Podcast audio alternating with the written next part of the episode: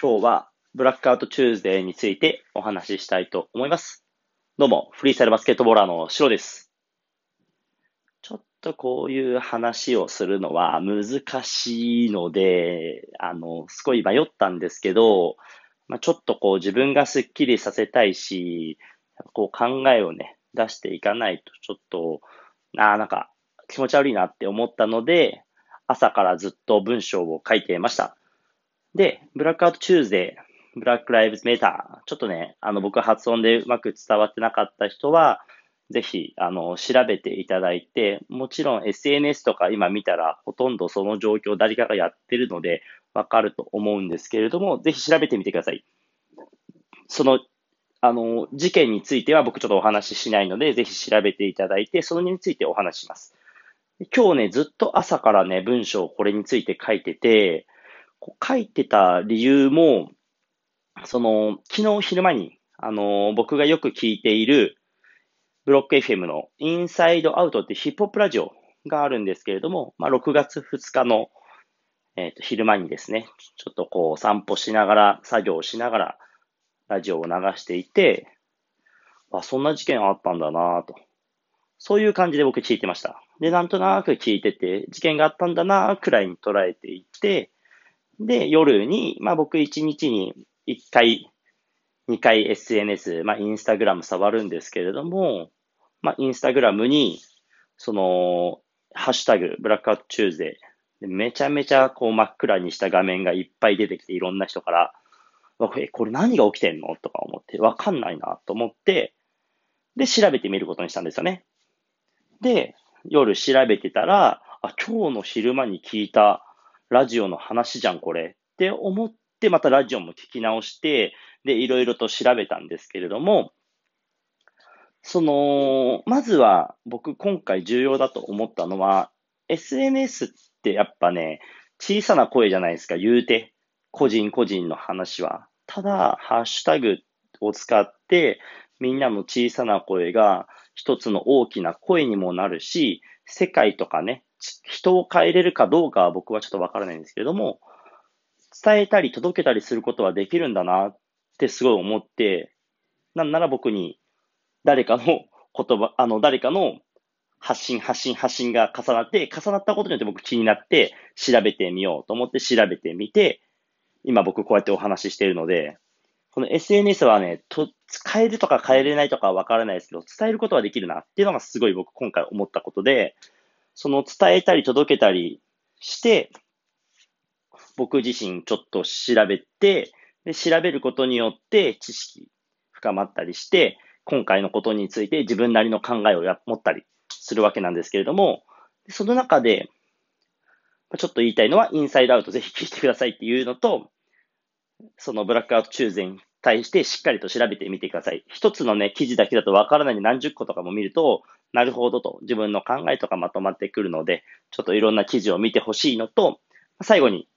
その、すごい今日長く文章を作ってたんですけども、人種差別はなくなるの？って僕ちょっと思ってて、人種差別はなくなるのか、まあ、この問題ってもう、とんでもなく頭のいい人たちが、もう考えまくった結果、まだ考えまくってきたのに2020年まだ、こうね、問題になっているわけで、さあ問題としてなくなるのかなって考えてみて思ったことは、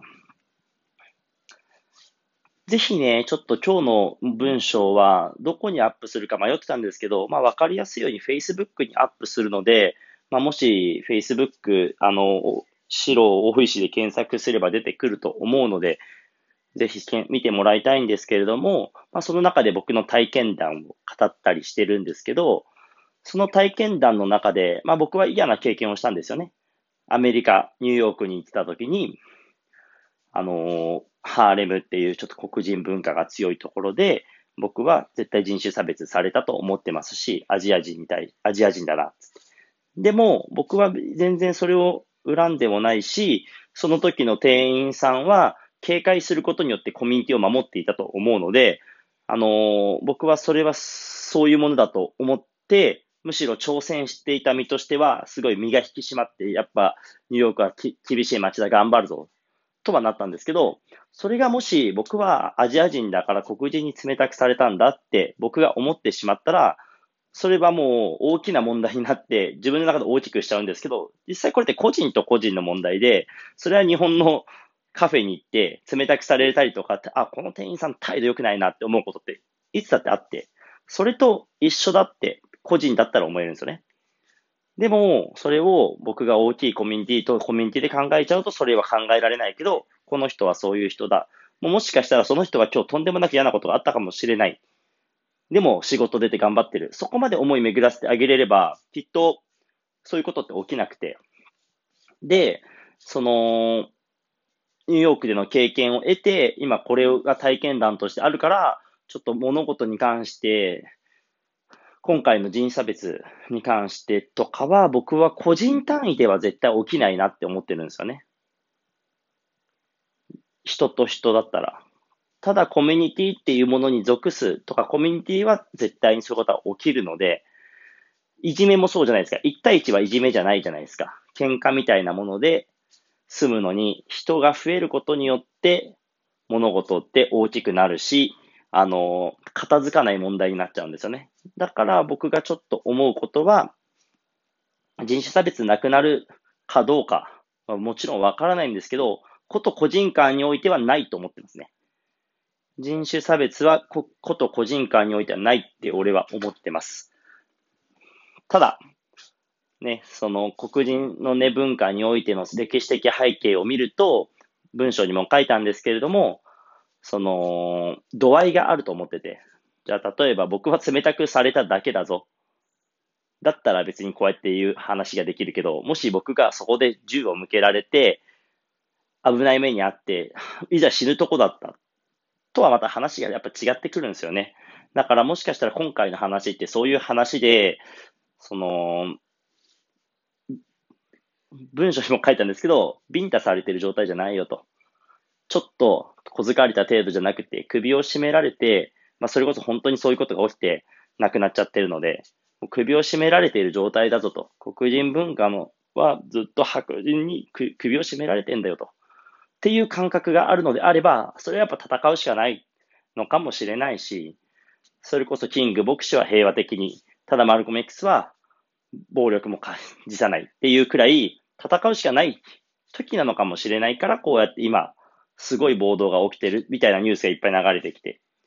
だから本当にこう、すごい難しい問題なんですけど、できる限り難しい時は僕は分解したり小さくするようにして考えていて、その、そういう考え方ができると、こういう問題に対しても結構向き合っていけるのかな。だから、目の前の人に僕は優しくしようって思います。その、回り回ってになっちゃうので。だから僕が結構言いたいのは、コミュニティを責めるんじゃなくて、まあ今、じゃあ自分は